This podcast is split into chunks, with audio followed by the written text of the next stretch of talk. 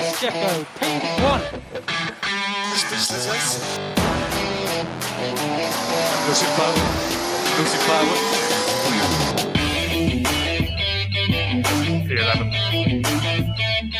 Oh, fuck. Fuck me, hell. Another body that we give away.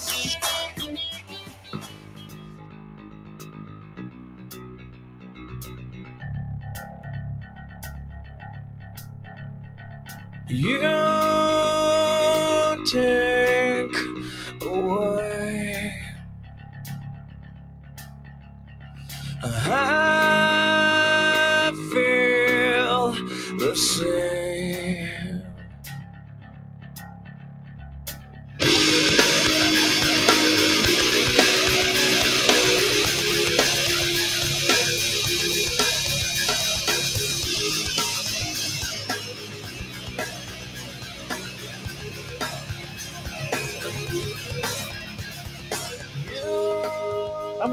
Noches, bienvenidos a Vortex. Estamos de vuelta. Y ahora nos tocó abrir con Stained, Mud Shovel, eh, una bandita recomendada por Antonio Contreras. Buen gusto, hombre conocedor. Bandita de los 90, eh, formada en 1995 en Massachusetts, eh, considerada post-grunge o nu metal, depende ahí donde lo vean. Y este y pues es buena bandita, que reco- da recuerdos también, ¿cómo la ven? Esta la conocieron, no la conocían. ¿Cómo están? Bernie, ¿Qué onda, doctor? No, no, no conocía esta bandita, se oye chingona. se oye bien, es buena banda, tiene buenos disquitos. ¿No? ¿Tú, Rod, la habías oído o no? Gracias, Antonio. ¿Qué onda? ¿Qué onda? Buenas noches. No, tampoco. Tampoco, tampoco. Pero siempre este, dispuesto a escuchar nueva música. La buscaré. Está bien. Y pues estamos de regreso otra vez con Luis. eh, esperamos que se oiga. ¿Se oye, Luis? ¿Estás ahí?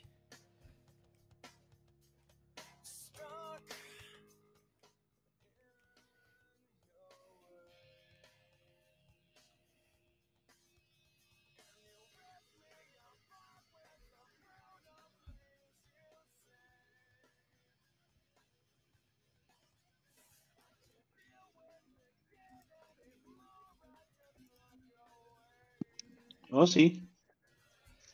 No, pues muy bien, pues estamos aquí Sí, con, se viene cargadito. con Luis de vuelta justamente porque se viene el eh, bueno, ya estamos en pleno mes de mayo y, y mayo significa 500 millas de Indianápolis principalmente, eh, pero bueno, pues también Mónaco. tenemos eh, Fórmula 1 con Mónaco y más hacia el final, en un par de semanas más, eh, se acerca Le Mans. cabrón. Y antes, eh, para cerrar el día, para cerrar el domingo, la Charlotte 600 de NASCAR. Y además hay NASCAR también el domingo, entonces pues está cargado, es, es mayo, así se mueve mayo.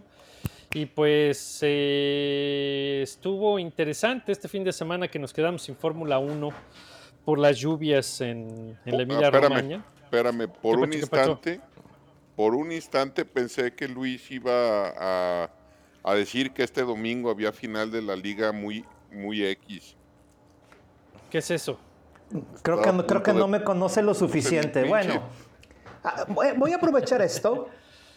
Ayer ya tuve la oportunidad de ir por mi boleto porque no sé si conozcan ustedes la situación tan malísima de parte de, de una boletera que se involucró con un um, cantante de reggaetón allá en, en el Estadio Azteca. Bueno, eh, me moví a las instalaciones del pabellón M, por supuesto en Monterrey, Nuevo León, y ya tengo mi boleto en VIP para ver el 23 de junio a Steve Bay.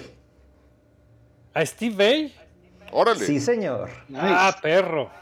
qué chingón. Eso Sí, la chinga. verdad va a ser la primera vez que lo voy a escuchar en vivo. Este, le conozco pocas cosas, pero tengo todo un mes por delante para barrerlo en Spotify. Uy, no, pues es, uf, es fantástico, es fantástico. Hay tantísimo de, de Steve Vai, tiene un estilo bien particular. Y por ahí hay un par de álbums en vivo que, que van a estar. eh, eh, va, va solo?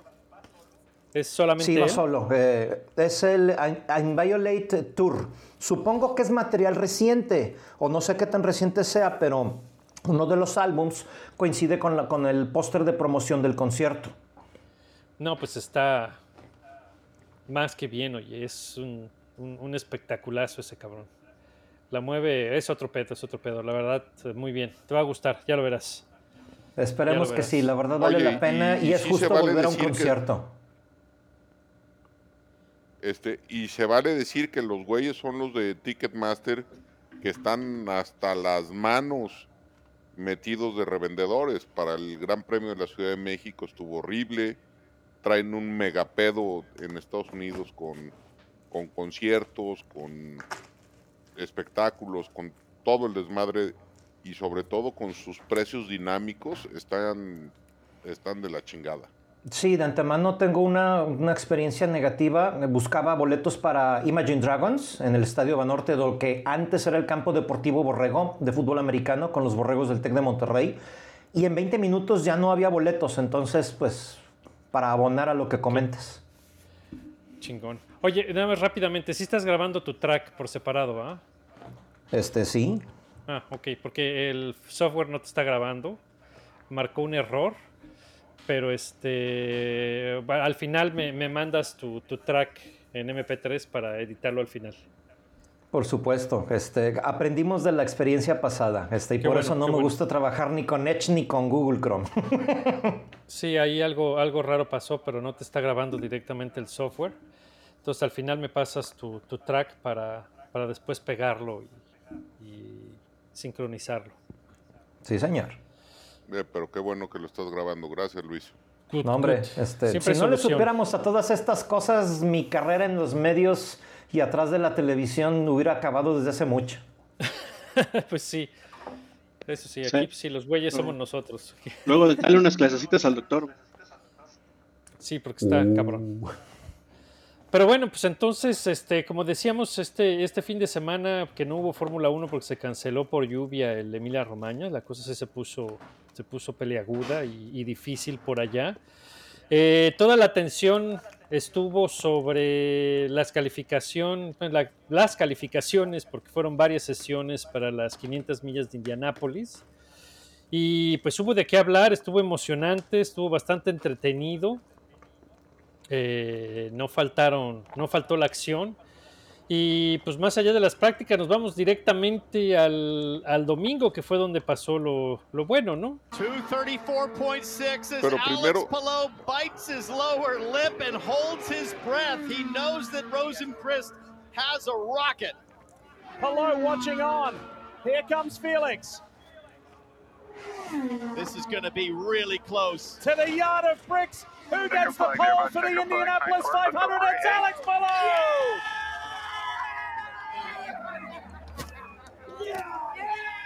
Y pues empezamos desde arriba, se lleva la pole Alex Palou para España, la primera vez que un español se lleva la pole position en, en el óvalo de Indianápolis. ¿Qué ibas a decir, Bernie?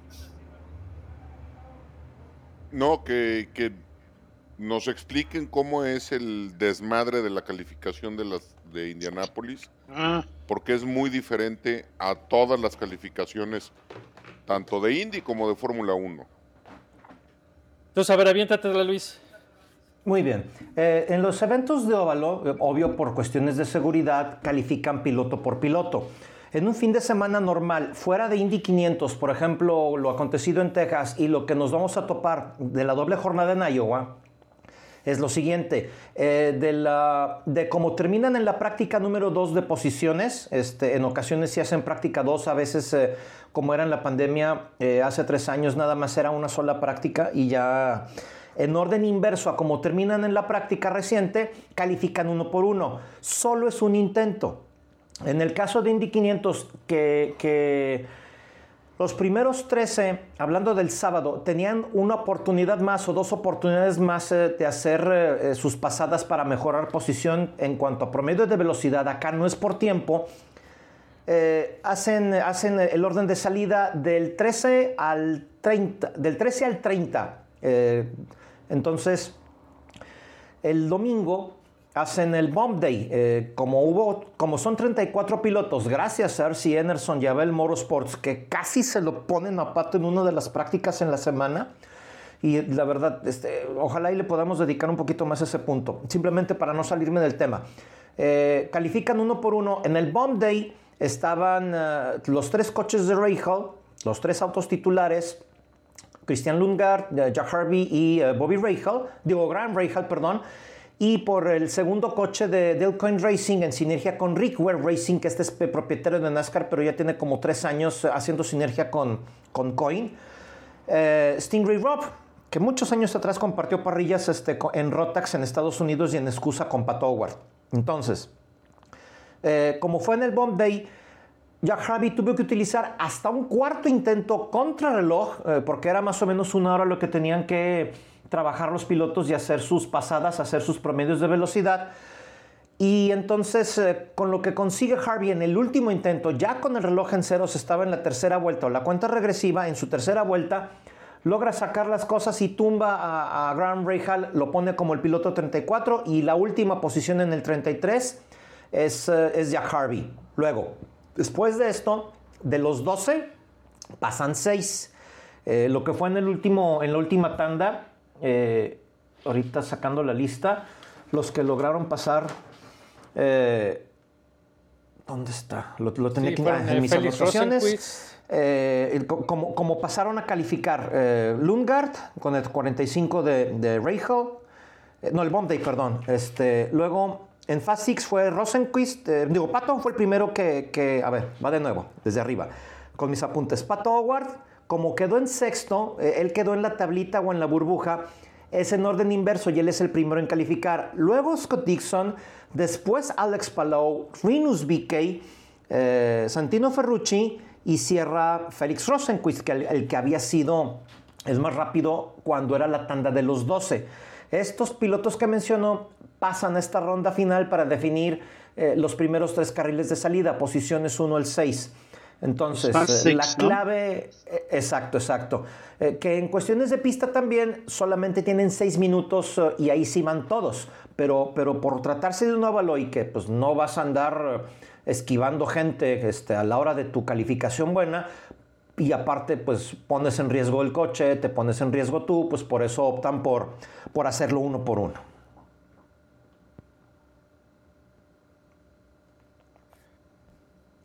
Y así el síntesis de la calificación. Y así es eh, eh, rápidamente, ¿no? Entonces, este, pues es emocionante porque pues esto lo hacen más o menos en todos los óvalos, de irse eh, clasificando por partes a la siguiente fase. Sería como un equivalente de la eh, Q1, Q2, Q3 de la Fórmula 1 en que se van eliminando, para al final todo quede en un shootout de los pilotos que son eh, de los más rápidos, de los seis pilotos más rápidos.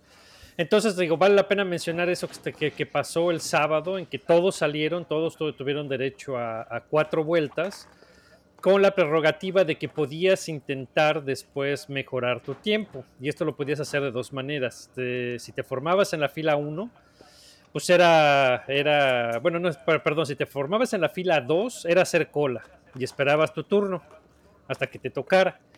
Si decidías eh, partir de la fila 2, se respetaba tu tiempo, bueno, tu velocidad, tu- tus cuatro vueltas que ya habías puesto, y pues salías para tratar de mejorar, pero si considerabas que no se acababa el tiempo, que las condiciones estaban ideales, te podías brincar la fila a, a- a partir de la fila 1, pero perdías tu registro. Entonces, pues es un riesgo, pero pues sales primero. O sea que si no mejoras, te la pellizcas. Pues te la pellizcas, si no tienes Lo tiempo, si vas y chocas, pues ya te chingaste porque no tienes ningún, ningún ya no tienes tiempo. nada ¿no? ahí. Los, eh, Luis, los, los decidieron no poner tiempo, no salir en... eh, pues no quedaron con tiempos registrados. Pues, ¿qué les pasó, eh? traen todavía un problema bastante serio. No han logrado resolver la- la- las cuestiones técnicas, no han logrado re- eh, el director técnico que no tenían la- hasta la temporada pasada, hablando de Rahal Lederman Lanigan, le está costando muchísimo trabajo resolver las cosas. La calificación que habíamos visto un fin de semana, más bien dos semanas antes, este, con, eh, con el Gran Premio o el modo Gran Premio que estaban en el circuito en Indianápolis, que calificaron los tres coches en los eh, 10 primeros, pues fue un espejismo porque inmediatamente empezaron a caer a excepción de Lungard. Se mostró un poco más con- constante pero por estrategia al final no le jaló y acabó en el cuarto sitio. Entonces, está muy fea la situación con ellos y, el hecho de que haya calificado el cuarto coche, hablando de Catherine Leck, que haya asegurado su posición para la carrera pa- para este próximo domingo, contra los coches titulares, la verdad es un dilema bastante serio. La cosa con, eh, con lo que aconteció ayer con eh, Harvey y Leck, que de antemano eh, Katy estaba, eh, está posición 30 en el carril 10 y Harvey atrasito, este, ahí pues va a haber algo que platicar al respecto. Bueno, la situación entre Leck y Stefan Wilson que pues bueno, afortunadamente la, la cuenta eh, trae fractura en la decimosegunda vértebra. Eh, ayúdame tantito con esto, Doc. Eh, es del, del sacro, eh, una, recorriendo la espalda de abajo hacia arriba, la columna vertebral, casi a una cuarta parte de la, de la, de la longitud de la Sí, espalda. la o espalda, la, la última vértebra dorsal. Exacto. Sí, pues le pegó por atrás. Aparentemente no hay compromiso medular y, y- y no es inestable, pero pues es una fractura. Pero le debe fue, doler un buen. fue en el golpe. Este Wilson se echó un 360 Fue y, contra se, el muro, ¿no? y se dio de frente contra el muro, se dio a 90 grados contra el muro. Ahí fue ahí ya de haber sido la lesión, ¿no? El golpe, pues, quién Sí, pues el golpe por atrás. detuvo en ceros. Sí, el golpe por atrás de, de Catherine a, a, a Stefan nos, pues no es, digo, a final de cuentas los dos vienen, vienen en velocidad, entonces la diferencial Sí, no sí. es tan grande. Fue más bien el, el que dio de frente contra el muro, ¿no? Y Leck menciona que, no, que lo vio demasiado cerca y todo fue tan rápido, no tuvo la oportunidad de poder frenar y evitar el impacto. Entonces, eh, pues ahí queda el asunto. Llama la atención y tal vez hay algo que no sabemos. Eh, Me regreso a lo del domingo con el Bomb Day. Si estás eh, en el segundo intento o, o Jack Harvey estaba en, en un tercer intento para poder mejorar su, su promedio de velocidad, ¿por qué en el Inter no salió Grant Rahal para ponerse un poco más a resguardo? Eh, ¿Por qué no salió? Igual, ¿por qué no, no pensaba Stingray Rob que tal vez la, la iba a librar con lo que registró? Yo pensé que por la novatez, pensé que Rob iba a estar fuera de los 33 y, y hizo lo, lo- le alcanzó muy apenas para poder sacar esto y, y, y tal vez hay algo que no, que no sabemos. Eh, no abono las teorías de conspiración, pero ahí hay algo que, fuera del reflector estuvieron platicando los tres, los tres pilotos y por supuesto su papá Bobby Rahal. Cosa curiosa, 30 años después de que el mismo Bobby Rahal quedara fuera de Indy 500. Ey, ya le tocaba al otro. Pero bueno, el otro, el Junior, es medio inútil también. Pero. No, pero los coches no jalan, o sea, van Sí, no, no, eh, trae, en trae problemas, ¿no? Dos, dos o tres millas por hora más lentos que los demás. Fíjate. Bernardo, fíjate, eh, cuando termina la entrevista con, con Graham para NBC, que estaban en la transmisión en vivo, dice, desde el comienzo sabíamos que íbamos a, a estar en problemas. Es parte de la inercia, esa inercia negativa que traen arrastrando desde hace uno o dos años. Sí, nomás, no, fí- fíjate qué, qué curioso, ¿no? En, eh, pues en IndyCar, IndyCar, como sabemos, es una serie spec. El mismo chasis, el mismo motor, aunque de dos fabricantes, pero pues es bastante restringido. Eh, y aunque pues también el dinero manda y hay equipos ricos y hay equipos pobres. Pero aquí en Indy 500 y en general, como que hay más espacio para los ingenieros, eh, para que puedan salir con, con soluciones un poquito más creativas y que te vengas con la sorpresa de, que pues, te encuentras a un eh, AJ Foyt que mete sus dos carros al frente todo el tiempo en el top 12 eh, que tienes a, Ed Carpenter Racing, que es un especialista de, las 500 millas, siempre anda adelante, siempre anda rápido, pero pues nunca te esperas que Rinos Vickey en el carro de Ed Carpenter esté tan, pero tan, tan, tan cerca de, un Ganassi, que el Ganassi de, de que a Arrow McLaren ha ido construyendo poco a poco un camino y se metan y estén tan fuertes. Y por otro lado tienes a equipos de renombre como Penske, por ejemplo. Penske estuvo su rendimiento muy por debajo de lo que esperamos. Y por supuesto Rahal, ¿no? Que es un, equipo también ya de muchos años, que lleva un nombre importante, que es el nombre de Bobby, de Bobby. ¿Y cómo es posible que estén tan mal, ¿no? retomo algunas cosas de la intervención, eh, bueno, del programa en el cual pues eh, me invitaron y pues de nueva cuenta les agradezco.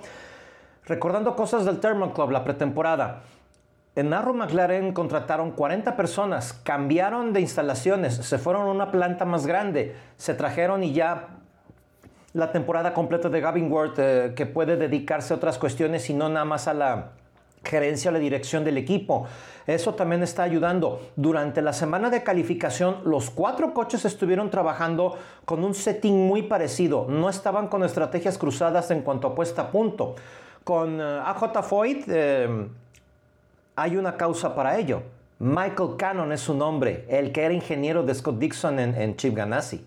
Y ahora como jefe de ingenieros en, um, en, en, en Racing, bueno, por un momento pensé que era un, traía un truco Pedersen o traía gomas con, con la presión mínima reglamentaria o traía poca carga de combustible o una, un, ajuste, un ajuste aerodinámico temporal que, le diera más rendimiento para muy pocas vueltas en lugar de pensar en un, en un, en un stint o en un, eh, en un paso de carrera un poco más constante. Eh, pero sacaron muy bien las cosas y Ferrucci también con su experiencia, es, yo creo que es la primera temporada completa que tiene Santino en como en cuatro años más o menos, tres, cuatro años, entonces eh, cuando pones una cabeza que sí este, le intelige, que tiene la experiencia que tiene el dominio, tiene el panorama amplio, ahí pueden funcionar las cosas. Ahora, vamos a ver si esa estrategia que estuvieron aplicando en la semana de calificación les funciona al respecto. No me olvido de Arrow McLaren, Craig Hampson, hace 20 años era el artífice, era la segunda mitad de los campeonatos de Bourdais en, la época Kurt Chamker, en lo que era con Newman Haas. Él era el, que le atendía el coche a, a hablando de Craig Hampson, y ahora es el jefe de ingenieros de Arrow McLaren desde hace como dos años más o menos. Eh, ahora está trabajando exclusivamente con el coche de Tony Canan. Y ahí segurísimo, ese es el que va a estar trabajando en el coche de, de Kyle Larson el próximo año. Sí, te queda claro que Aaron McLaren está, está tomándolo en serio, se está armando hasta los dientes para convertirse en, en contendiente. Pero Jet Carpenter. Carpenter, eh, nada más por el hecho de que trae una marca, gracias a Connor Daly, eh, hablando de, de BitNile, este, esta empresa con la cuestión de bitcoins, ya se ve un equipo más uniforme. Y, y en contrario a lo que estuvo trabajando Ron McLaren, me atrevo a decir que estuvieron trabajando con puestas a punto opuestas, a ver dónde podían encontrar un punto medio y entonces para los tres coches poder eh, dar un resultado más contundente. Y pues VK afortunadamente no es... Eh, no, no, se amilanó con, con los golpes que tuvo hace uno o dos años en carrera. Entonces, pues veamos dónde se coloca ahora. Pero repito, no es lo mismo que prepares tu coche para poder ser de los rápidos en calificación, a tener esa puesta a punto y tener un steam más largo, más constante y que es un consumo de gasolina más extremo. Exacto. No, y además Reynolds B, que ya es un cuate que tiene talento, ¿no? Que está demostrando manos. Y pues bueno, le gana al patrón, a Ed Carpenter, que califica 13 y bueno, pues también a Connor Daly, que Connor Daly es otro que igual que Graham Rahal son más bulto que otra cosa, pero pues eh, destaca el, el, performance de Rinos BK y quedando tan, pero tan, tan cerca de la, de la pole position que le arrebató eh, Alex Palou por 0, no, 0.006 millas por hora. El, el margen, creo que es el margen más pequeño en la historia, ¿no? Sí, sí lo es. Entre. Eh, o sea, para, ya para con, con, cuatro números. No, son tres de, de millas no, por hora. De... Pero Alex Palou hizo 234.217 millas por hora y Vicky hizo 234 con 211 millas por hora, o sea, 0.006 millas por hora de diferencia.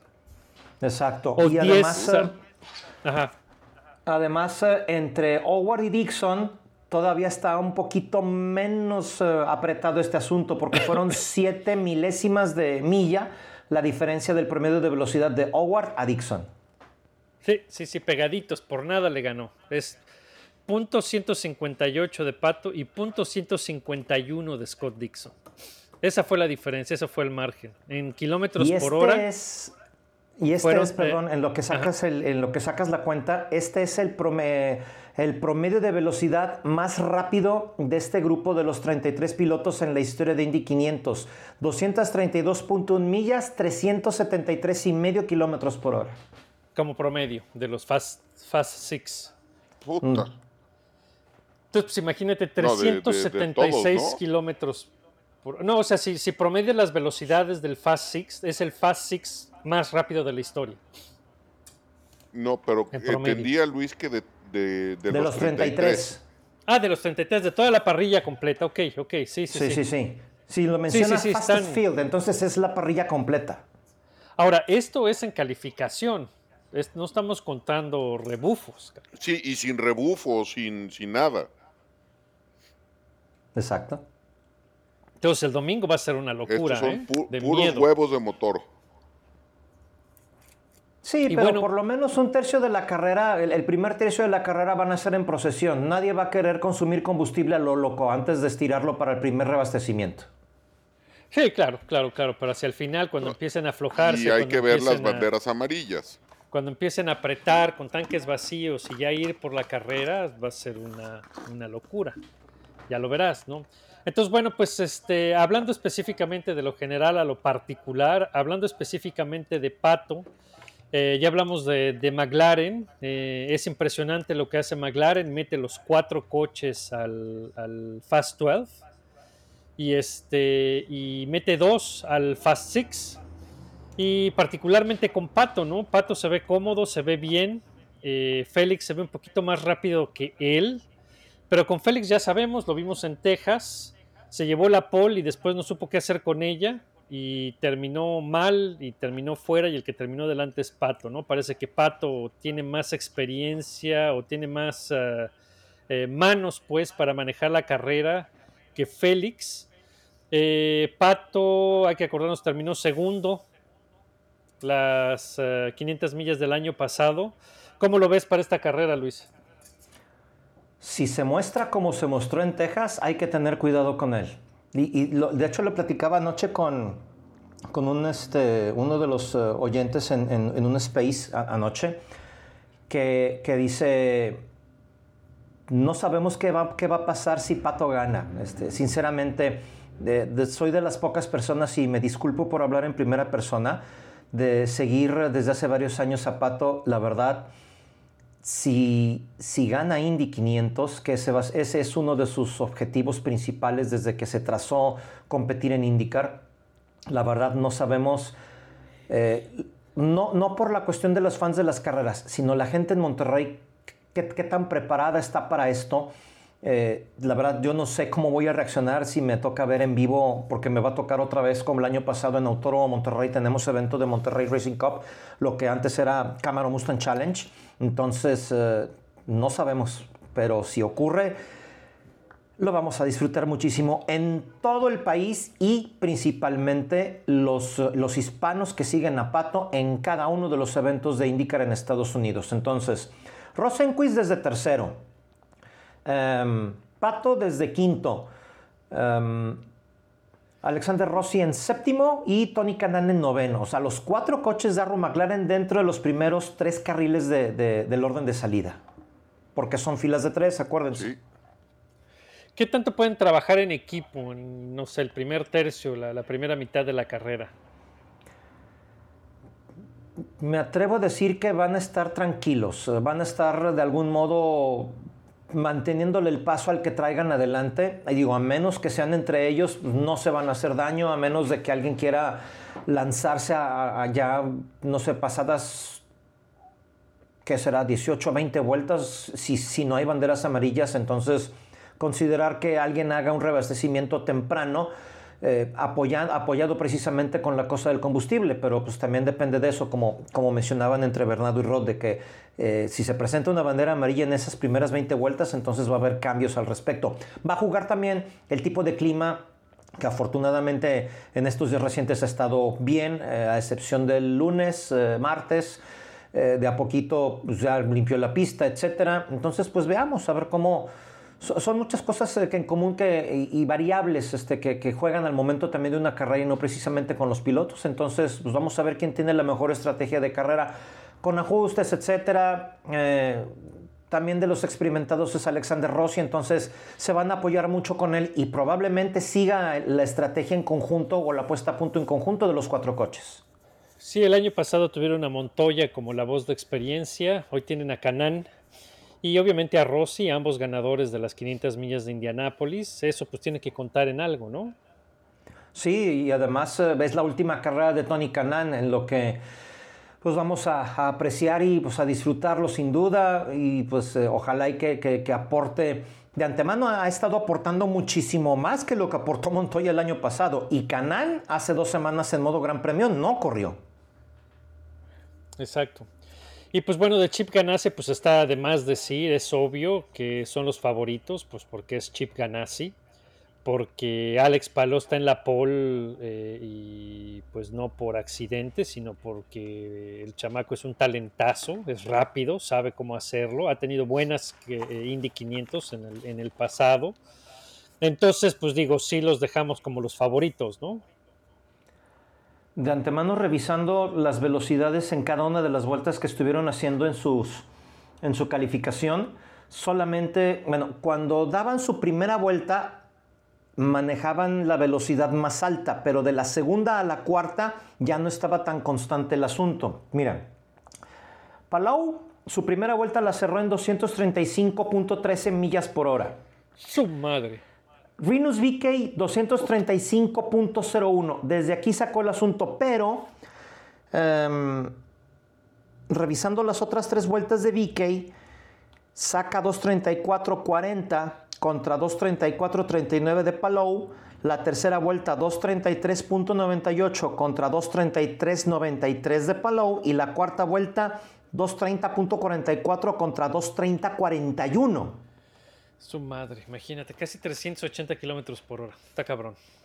Exacto. Y nada Está más, eh, pues nada más Vique y Palau pasaron la barrera de los 234. Bueno, ya iban arribita de 235 kilómetros por hora. En la primera vuelta Dixon hizo 234.1 millas, perdón. Este Pato 233.7. Ferrucci 234.7, no, 234.3 y Rosenquist 234.6. Nada más tomando la primera vuelta de cada uno de los mencionados. Están cabrones, están cabrones. Oye, y pues como, como dije, los que brillaron por su ausencia, que sorpresivamente fue Tim Penske, Will Power apenitas arañando se metió al- a los 12 más rápidos y pues no, no aguantó y quedó como último, como 12, va a arrancar en 12. Después de ahí Scott McLaughlin en 14, eh, Joseph Newgarden en 17. Eh, ¿cómo- ¿Cómo los ves? ¿Crees que, puedan hacer algo, que puedan recuperarse y dar la sorpresa? Digo, pues hay experiencia, tienen a, a- Joseph, que, además trae el chip, eh, que, todavía no se ha podido sacar y ganar la- las 500 millas, Will Power, que ya ganó. Eh, ¿Cómo ves que le espera a Penske? Van a tener un plan de trabajo más asentado. Si no se meten el pie entre ellos, eh, pueden hacer muy bien las cosas. Y pues, tanto Ganassi como Penske, eh, dos escalones abajo Andretti, son los que sin duda son los protagonistas en Indy 500. Y si va a haber un caballo negro, ¿a quién va a ser? Ah, de los equipos pequeños, AJ Foyt o Ed Carpenter, u otro, o Andretti que está desaparecido. Andretti puede levantar, No, pero, pero, pero Foyt, pues por supuesto, trae otro know-how. Lo que aquí juega en contra es su presupuesto, entonces tienen que hacer magia con lo que tienen a la mano. No tienen tan, tan abierto el abanico de opciones como con Penske o con Andretti. ¿Qué decías, Bernardo? Que, que yo creo que va a ser AJ Foyt el caballo negro. Si sale. Si sale el ganador de fuera de los, de los punteros y favoritos, va a ser AJ Foyt. Y me atrevo a decir que eh, Ferrucci. Me atrevo a decir que Ferrucci. Tómala. Machín. No, a mí sí, Pero- si es pero caballo negro me a gusta Ferrucci Ring. le, le- le- le falla la cabeza muy cabrón, ¿no? Sí, sí, sí, sí, sí.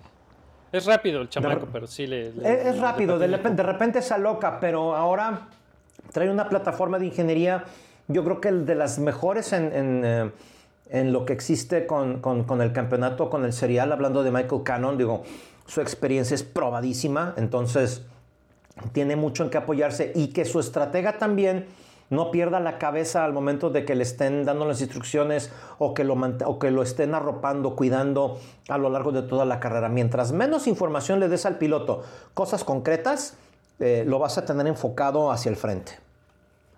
Que no lo sobrecarguen al chamaco para que no se vuelva loco, Exacto. ¿no? Y, y va para todos, ¿eh? no nada más para él. Y comentario rápido de Canapino. ¿Qué esperas de ver de Agustín Canapino? La verdad, eh, se ha visto muy bien. Arranca 27. eh, adelante de su compañero de equipo, aunque arrancan en, en la misma junto uno al otro, pero pues el uno en 27 y el otro en 28. ¿Qué esperas de, de Agustín Canapino? ¿Cómo lo ves? Me voy primero con Ailot. Eh, Durante las prácticas estuvo batallando muchísimo con el coche.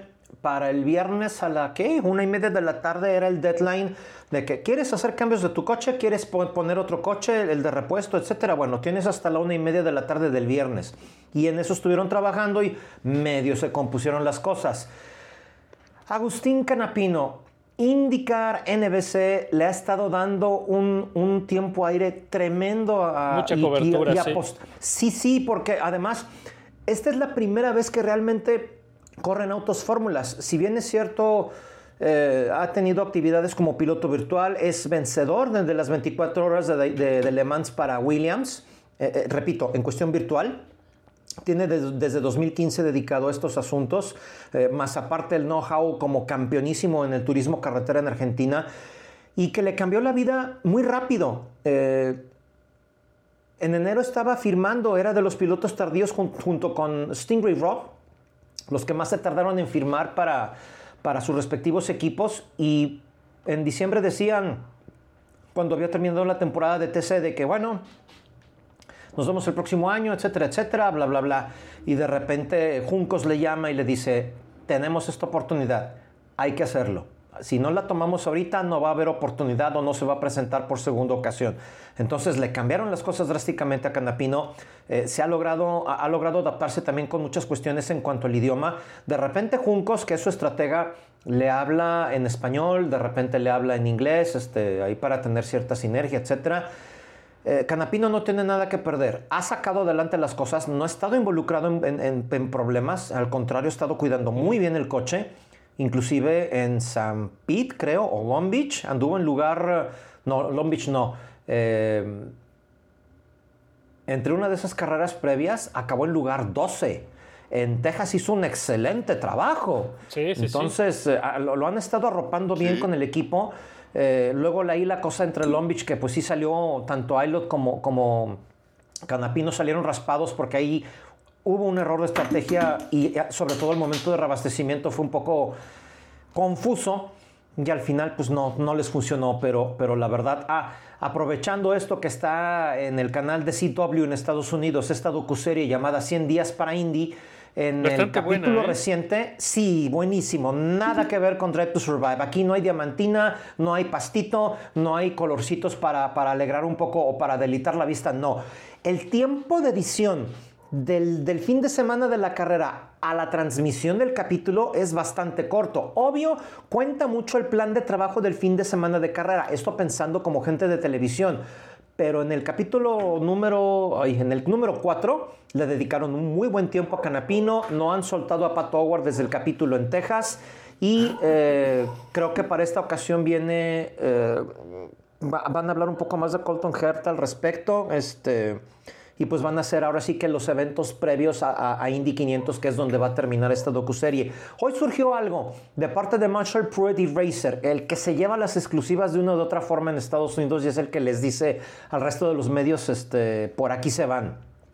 Colton Herta, en el cumpleaños de su papá, hablando de Brian Herta, le regaló el coche con el que competía para Team Rahal Ryan Brian Herta. Colton secretamente se hizo de él, lo restauró, le restauró el motor, le restauró cuestiones estéticas, la fibra, la pintura y demás. y me atrevo que va a ser, si no el penúltimo, en el último capítulo de, de 100 días para Indy va a andar apareciendo eso. Y, Seguramente. y- y su papá, Brian Chulísimo. Herta, pues por Ah, supuesto qué chido. lloró al respecto. Ahora sí, Sí, que, como dice puse a Marshall. Pruitt, se ganó el, el- el premio del hijo del año Colton Herta con este regalote a su papá. Porque Que es esto el- pues también es una, es es una señal de que las cosas entre ellos como estratega y piloto están más suaves. Desde Long Beach, eh, lo habíamos dicho en el, en el previo de, de- de temporada, en la pretemporada en Thermal, eh, que eh, Brian era el, estratega de Colton, pero de repente las respuestas de Colton a, su estratega, que, que primero pues es su papá, este, pues como que en ocasiones sí, mijito, como que te estás pasando de la raya. Entonces, a partir de Long Beach, a Herta lo mandan, a Brian, lo mandan como estratega de Kyle Kirkwood en Long Beach. ¿Y qué creen? Ganó Kirkwood. Y el otro ahí anda dando pena. Pero bueno, no muy bueno porque estuvo, es el carro con el chasis original, el motor es el motor original y aparentemente es funcional. Dijeron que le iban a hablar a Cosworth para que les eche una mano y probablemente echarlo a andar. Y sí tienen el plan de, de correrlo, en exhibición obviamente, pero de, de echarlo a andar. Entonces sí estuvo bastante conmovedor. Ah, pero pues sí, para chingón. todos, vale, vale la pena ver los 100 días de Indy. No hay de otra más que buscarlo en un torrent porque es un pedo. Está, nada más lo pasan en canales exclusivos y no sé qué.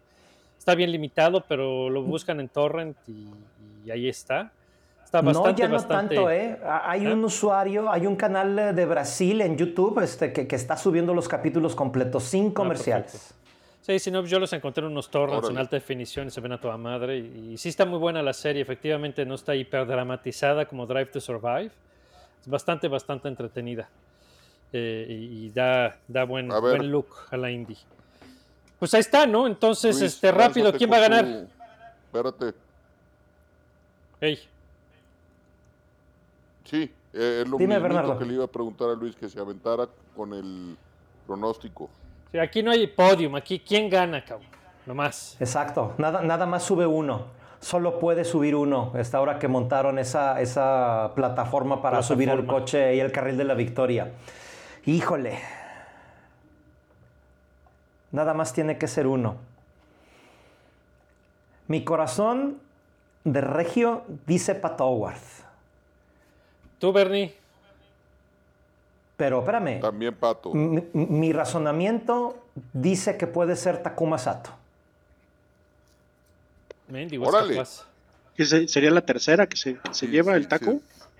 Pues Exacto. sabe cómo ganar, ha ganado ahí y trae un chip ganasi, cabrón. Ahora, la segunda que ganó Sato fue por bandera amarilla de parte de su compañero de Spencer Pigot, que estaba en, en el, como spotter de, de R.C. Anderson con el problema con Pato. Este, ya lo andaban crucificando al vivo el tipo. Dice Anderson, esa es la versión oficial que ellos dicen, que no, es que dos personas le picaron simultáneamente al botón de la radio y yo no le entendí y yo me empaniqué y ahí venía toda la marabunta de coches y por eso decidí meterme este, en, el interno de pits, pero en curva 1.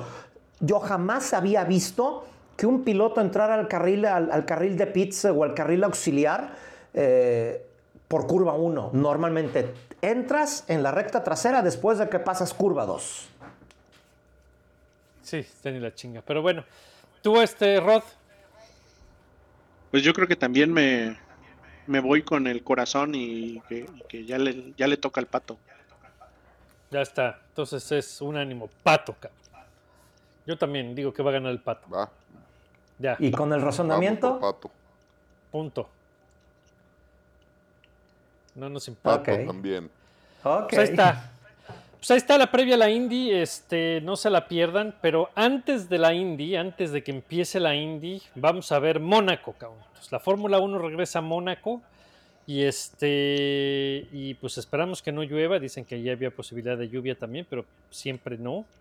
Eh, hay controversia porque venían actualizaciones para Imola, pero que algunos los van a usar, otros se van a esperar hasta, a- hasta España. España. Entonces, este, ¿cómo ven el Gran Premio de Mónaco? ¿Quién va a ganar el Gran Premio de Mónaco? ¿Cómo va a estar? Luis, ¿cómo ves? A ver, Yo, yo opino Max Verstappen. Max uno, Verstappen, dos. tú, Bernie. yo voy eh, Fernando Alonso. Uy, se viene la 33. El Sí. 2805. ¿Qué tiene que ver el 2805? Porque da Hay 33. posibilidad de lluvia. Suma 33. Exacto. No, y es lo que, lo que habíamos platicado la, la vez pasada, ¿no? También es, es la pista donde yo creo que menos ventaja va a tener Red Bull. Este, entonces, Y Ah, menos que- desventaja va a tener Aston Martin, porque el problema con Aston Martin era el drag que traen en su DRS y en su ala trasera, y aquí va a ser menos determinante porque no hay rectas. Exactamente, en entonces, diga- digamos que es donde va a estar más emparejado el, el- el- el duelo Red Bull Aston Martin. Eh, y si hay lluvia, pues con más razón. con más razón. Exacto. Entonces, ¿quién va a ganar este Rod? Yo creo que yo creo que Fernando Alonso tiene altas probabilidades de ganar. Ni madres, va a ganar Checo, cabrón. Imaginémonos cosas chingonas, carajo, imaginémonos, échale. O sea, Ya está, pinche fin de semana es con lo que- Checo ganando en Mónaco. Y el pato en. No, y es lo que te- les estaba comentando, ¿no? Se- se Me, me llamó la atención el, el, el tweet de motorsport.com, donde pone, ¿no? ¿Quién, ¿Quién va a ganar Mónaco? Y ponen a Leclerc, a Checo y a Alonso. O sea, el local boy se deshace de la maldición de, de Mónaco. El King of the Streets reclama su territorio. O The Man with the Plan, ¿no? Pero no mencionan a Max. O sea, descontaron Pues a completamente a porque- Max. Pues lo dan como hecho, tal vez. Pues, me llamó- se me hizo curioso. Sí. Pero tendría que ocurrir un desastre para que, para que un- los dos coches de Red Bull no queden en podio. O sea, por lo menos uno dos. O sea, que quede uno tres, pues a lo mejor, pero tendría que ocurrir algo verdaderamente poco ortodoxo para, para que alguien no vestido de azul eh, esté, esté dentro de los primeros sitios, esté en el ¿Qué- primer lugar ahí en el, qué en es el. Mónaco, Fernando eh? Alonso es ¿Qué- poco qué- ortodoxo ¿Qué y es, no es un qué es- desastre. qué es Mónaco? Y en Mónaco, de- pues, ahí las bardas están muy cerca. Sí, Sí, pues, y las algo. cosas se emparejan muchísimo. Sí. Hoy, este, hoy en la mañana leía la historia de, del diamante de Jaguar de- con Christian Klein. Ah, sí. Sí, Nunca es apareció esa madre, cabrón. No, pues, Jamás. apareció. ¿Qué chingos iba a aparecer? ¿Hasta crees? 300 mil dólares de diamantes se los chingó un Marshall y andavete. O un barredor por ahí que pasó y se encontró. Mira esto brillosito. Ahora, O- o ahora, se fue al mar. exacto, se fue al mar. No, Este, porque fue, ahora, fue en el herping, ¿no? Ni siquiera Hay fue. un argumento para eso. Hay un argumento para eso. Estaban, eh, utiliz- utilizaron eh, la película Ocean's Eleven para, como ja- para la plataforma ahí con el coche de Jaguar para promocionar la película. O sea, no, no es este, cuestión de que, ay, vamos a ponerle diamantitos. No, Sí, no. había una razón para ello. Sí, ¿no? Pero digo, eso Sí, fue, sí, fue, fue en el herping, ¿no? No, ahí no, no creo que haya llegado hasta, hasta la bahía, fue- pero. No, pero no fue en el hairpin, fue, fue por la alberca, según yo. No, pues quién sabe, no saben, güey. Pues por eso nunca apareció la chingadera. eh, pero bueno. eso les No, pasa Y, si- y si alguien lo agarró, güey, ha de haber huido con él. O sea, si, si sí, alguien lo agarró, ha de haber huido con él. No, ni, ni jota de que aparece por aquí o lo reporta, no, hombre. No, sáquense, pues, imagínate. Sí, no, no. Hablando de, hablando de, de curiosidades específicas de Mónaco, ¿cómo vieron el livery de McLaren? Pues a mí se me hizo muy, Muy pinche, no me gustó. Sí, a mí Eh, pero, pero la norma de Fórmula 1 te obliga a pintar los dos coches igual. Igual, y no pues, tenían otra opción. Sí. No es eh, como aconteció con el equipo, de que uno traía, Rossi traía el- el- los- la pintura de, de Rutherford, eh, Rosenquist la pintura del coche de Prost, que pues por cuestiones de marca lo tuvieron que, le tuvieron que poner el papaya en lugar del rojo. Eh, el que sin duda, yo no había visto una autofórmula con perla.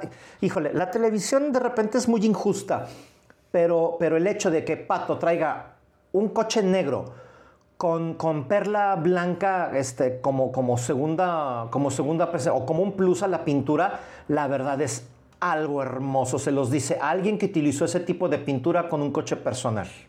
Sí. Sí, se ven muy bien. Pero Sí, el, el en, de en Fórmula Indy, 1 está muy en feo. Indy, Sí, sí se en Indy bien estuvo, el- sí estuvo bien logrado, pero sí, como dices, ahí la, la, el, el, el tutti frutti que hicieron en el chasis de Fórmula 1, la neta es que no, no luce, creo. No, a mí no me gusta. Ahora, si, si se fijan en el coche de, To- de Tony Canan, este, le- a- l- ahora sí que con la punta superior de las tres estrellas que representan la triple corona, la punta superior de, de la estrella va con la punta del coche de Canan. Entonces acá invirtieron el asunto. Una parte con el papaya, la otra parte con el, em, con el blanco y la otra parte con negro. Este, que ya pues no, no. La punta, la punta inferior eh, ahora sí que estaba de forma inversamente proporcional a la punta del coche. Por eso aparece así eh, en, en diagonal las pinturas. Este, pues ahora sí que pues, eh, nomás para eso les dio. No había de Pues sí. otra y pues reglas son reglas. No había para Ya, más. la verdad, cuando, cuando ahora hay que, ahora hay que esperar a ver qué saca Williams, ¿no? Que esos son los que vienen con Golf ahora, ¿no?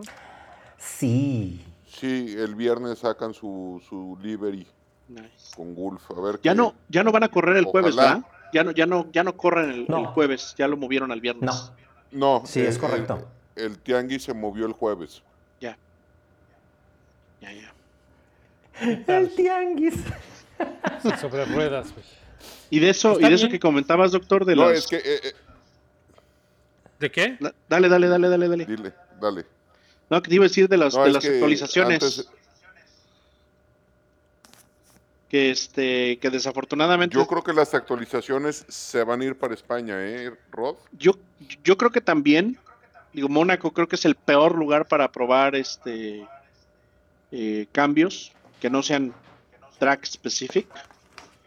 Este, el, el asunto es que por ahí estaba leyendo que aparentemente varios equipos sí tuvieron que hacer las modificaciones, por ejemplo, Mercedes, que eran cambios sustanciales, probablemente implicaba cambiar chasis, que si ya tenían el chasis preparado para, para Mónaco con los improvements después de Imola, que a lo mejor ya no era tan, tan fácil tomar la decisión de, de correr un coche, digamos, spec anterior, o que ya de plano este, quedarse con el coche con, con el spec nuevo, aunque sean, aunque realmente no le vayan a sacar, no, no vaya a ser un buen punto de referencia para todas sus actualizaciones. Que según dice, dice el tío Toto que, que lo que sea que van a presentar ahora para Mónaco, o bueno, para las, los improvements de- del- del coche, que va a seguir siendo algo muy distintivo del resto de la parrilla. Entonces, no sé si eso lo, lo quieren La interpretar. van a volver a cagar. Como que no van a- como que va a seguir sin, sin pontones. Este, o ahora te le van a quitar el ala trasera, o no sé qué fregados van a hacer. A ver con qué jaladas salen, cabrón. Sí. Quién sabe. Pero bueno, y, y- y para terminar, este, vamos a ir al No, uh, espérate, Memory Lane, espérate, antes de que... al Ah, capítulo. no, antes de... Espérate, cabrón. A ver, habla pues. No, dale, ya sé a dónde no, vas, entonces, pendejo. no, nada, dime, dime. Dale. Habla, ándale. No, yo iba a hablar del, del rumor que hay de los 40 millones, pero ya dónde, hacia dónde vas. Dale, vete al Memory Lane, Pues donde exactamente. demuestro que soy una verga. Ah, bueno. Todavía que le quiero, todavía que le quiero dar bola al huevón y, y se pone aquí a cambiar el orden de las cosas. Ya lo dijimos en alguna vez, yéndonos atrás al episodio número 98 de este heroico podcast. Comentamos 26, ¿cómo? ¿Con quién, ¿Con quién puede regresar Honda? Bernie. Los Aston Martin, Se acaba de confirmar hace ah, tiene un par de horas que eh, Honda firma un deal con Papi Stroll para convertirse en el equipo, bueno, en el motorista de, de- de Works Team de, de Aston Martin. O sea, no van a nada más ser como clientes, hay una relación de cierta exclusividad con el equipo de, de Stroll a partir de 2026. Entonces es Que se oficial, quieren llevar a, se quieren llevar a su noda también. como lo dijeron, como lo dijimos en este podcast, como lo dijo el Bernie, Honda gracias. a Aston Martin. Hace 15 semanas. Ay, Dios. Enorme el Bernie. Lo predijo, lo vio. Así que si Bernie dice que este domingo va a ganar Alonso, métanle lana. Y si no gana, pues la Sí, reclaman está a Bernie. pagando bien, ¿eh? A ver, entonces en 2025 veremos la última temporada de Fernando Alonso en la Fórmula 1 o por lo menos fuera ya de- del último año en Aston Martin. Pues quién sabe, no sé si se hayan reconciliado. Eh, le preguntaron a los de Honda No, que- había no. ahí y dijeron, no, pues estamos abiertos a trabajar con Fernando Alonso, el pasado es el pasado.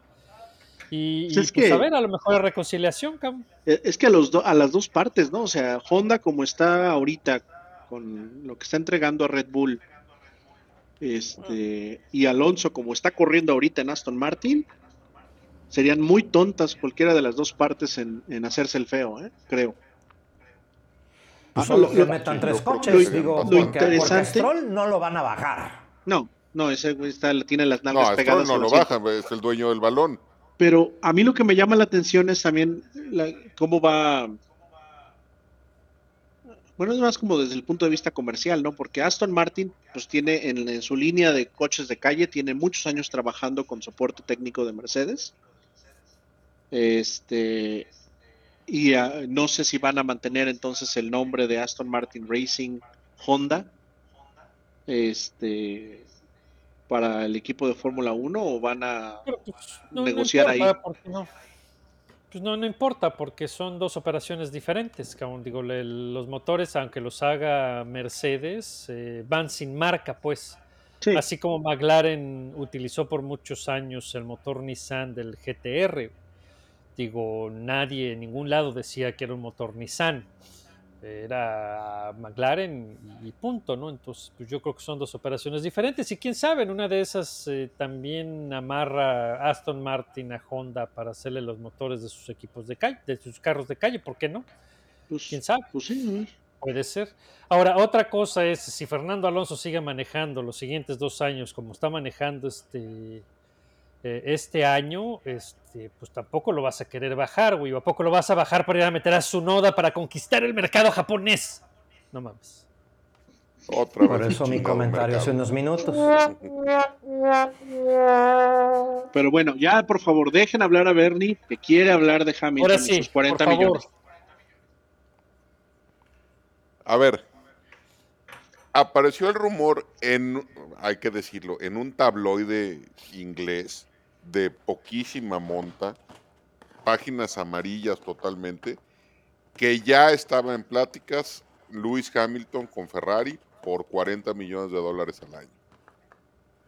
Lo cual yo creo que es totalmente falso. O sea, no creo que Hamilton se vaya a vestir de rojo en su vida. ¿Qué opinan? Yo también, que- yo tampoco creo que creo que vaya a pasar. Otra vez, te digo, toda Para la historia de Ferrari, que es todo pulcritud, formalidad, traerse a un piloto que eh, solamente jala para su molino, para mover sus redes y que a ver si le aguantan sus desplantes, no. Sí, ¿no? Y, y lo, y lo- lo comentaba en la semana en el Twitter, me acuerdo, este, que lo que estaba comentando, o sea, es Ferrari no va, no va a tolerar que Hamilton una este, se vista como se viste y así se presente a eventos corporativos y Hamilton no va a permitir que lo que lo vistan como persona decente. Además, Entonces- ¿qué soluciona Hamilton llegando a Ferrari, cabrón? Nada, no soluciona nada, güey. Los no, problemas o sea, de Ferrari son otros. el no soluciona nada no, mejora, no va a mejorar su situación Exacto. competitiva. Este, es- la verdad, creo, creo que la verdad es que dentro de todo le veo más esperanzas a que, a que Mercedes recupere, a que Ferrari Pues sí. este, mejore. Claro, Mercedes, digo, Ferrari está pasando por toda una reestructuración, todo el mundo se está yendo, está tratando de jalar gente de otros lados. No va a estar tan fácil, cabrón. No, y aparte, aparte, sería una, o sea, no dudo que hayan levantado el sería un paso para atrás. No, no dudo que Ferrari haya levantado el teléfono, este, alguien del equipo y haya contactado al management de, de Luis y hayan hecho un approach hasta ahí. No creo que haya nada más serio. Este, pero lo único que, o más bien lo que me preocupa de todo eso es que qué te vuelve a decir de Ferrari. O sea, siguen esperando este, traer a alguien que les solucione el problema de de un año No, para eso, otro, pues, en vez de que... no sabes si, si, si es cierto que Ferrari pidió eso, es puro pinche chisme. No, pues, por, por eso, pero, o sea, si es, si es cierto, pues a, lo, es a lo que voy, habla más mal de, de la planeación estratégica de Ferrari, porque primero concéntrate en arreglar tu coche. O sea, tu problema no son tus pilotos. Sí, pues exacto. Aparte creo que a Leclerc todavía le quedan dos años de contrato, ¿no? Sí. Aunque a veces no respetan esos contratos. No, pero de todas maneras, digo, los puedes romper, pero pues le tienes que pagar, güey. Y, Ferrari no creo que así. se deshaga de Charles. Si, No, si claro se- que no, si- es- es si se van a deshacer de alguien, se van a deshacer de Sainz sin pensarlo, pero a Charles no lo van a hacer. Yo creo que yo creo que Charles está más desesperado por librarse de Ferrari Sí. que Ferrari alguien de más a irse a Ferrari. Sí, no, no creo, no creo. No. A mí se me hace que es puro pedo. No, no Pues, tomo en serio. lo- lo además, ¿sabes qué? es interesante- lo- o sea, además, ¿sabes qué? Todavía Ferrari no lo ha negado. Ah, sí. Hasta que lo nieguen. Entonces, Sí. cuando lo nieguen, entonces sí te preocupas porque sí es oficial. Entonces es oficial, sí.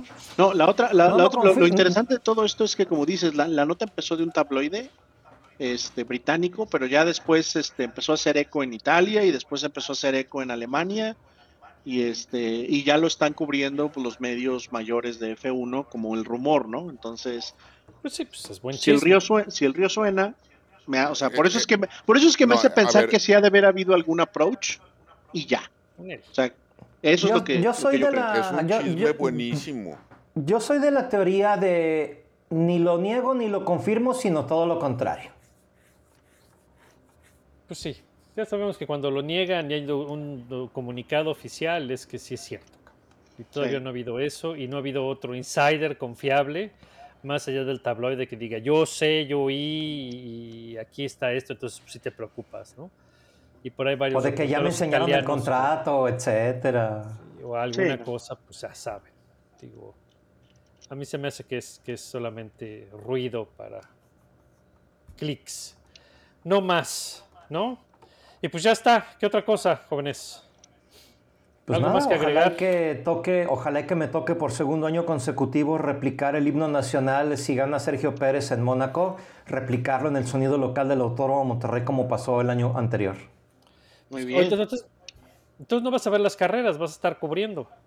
Eh, no, o sea, voy como, como sonido local, como voz oficial del campeonato, pero aún así hay que poner una antena porque eh, así es el Memorial Day, así es el, el- el último domingo de mayo, de que necesitas ponerle una, una antena a lo que acontece en el momento y otra pues a, a- a estar al pendiente de los nuestros. Ah, bueno, me parece bien. Pues excelente. Ah, ¿no? Pues ahí está el fin de semana. Este, saquen a pasear a todo el mundo el sábado para que el domingo se encierren y nadie los moleste. Es más, desde el viernes. Exacto, sáquenlos a pasear algo de una vez para que no tengan pretexto, pues. A resurgir el refrigerador en sábado a mediodía. Súper, este, el pasto, exacto. este, laven los baños, hagan lo que tengan que hacer para que no, no Sí, el- el la domingo señora no no. tenga pretexto. Suéltenle la tarjeta de crédito el domingo. Oh. Exacto, ya se olvidan. Carnita asada, chelita y a ver Mónaco y a ver las 500 millas de Indianápolis que van a estar bastante buenas. Se Y la Charlotte anuncia 600. un Bastante buenas. Carrerón. Y bueno, ya rematan con la NASCAR después, inmediatamente después. Hecho pues, Luis, gracias otra vez. Todo lo Este, contrario, muchísimas gracias. YouTube, DMX Deporte Motor México, Twitter arroba Deporte Motor MX y Facebook es. DMX Deporte Motor México.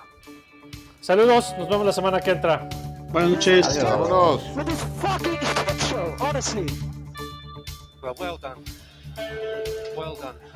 Good job, guys.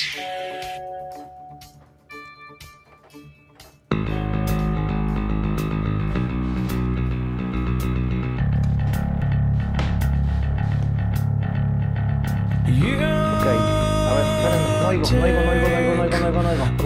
Ah, ahí está, ya oigo. A ver, ahora sí escucho. No, ahora no escucho. Ala. Ala.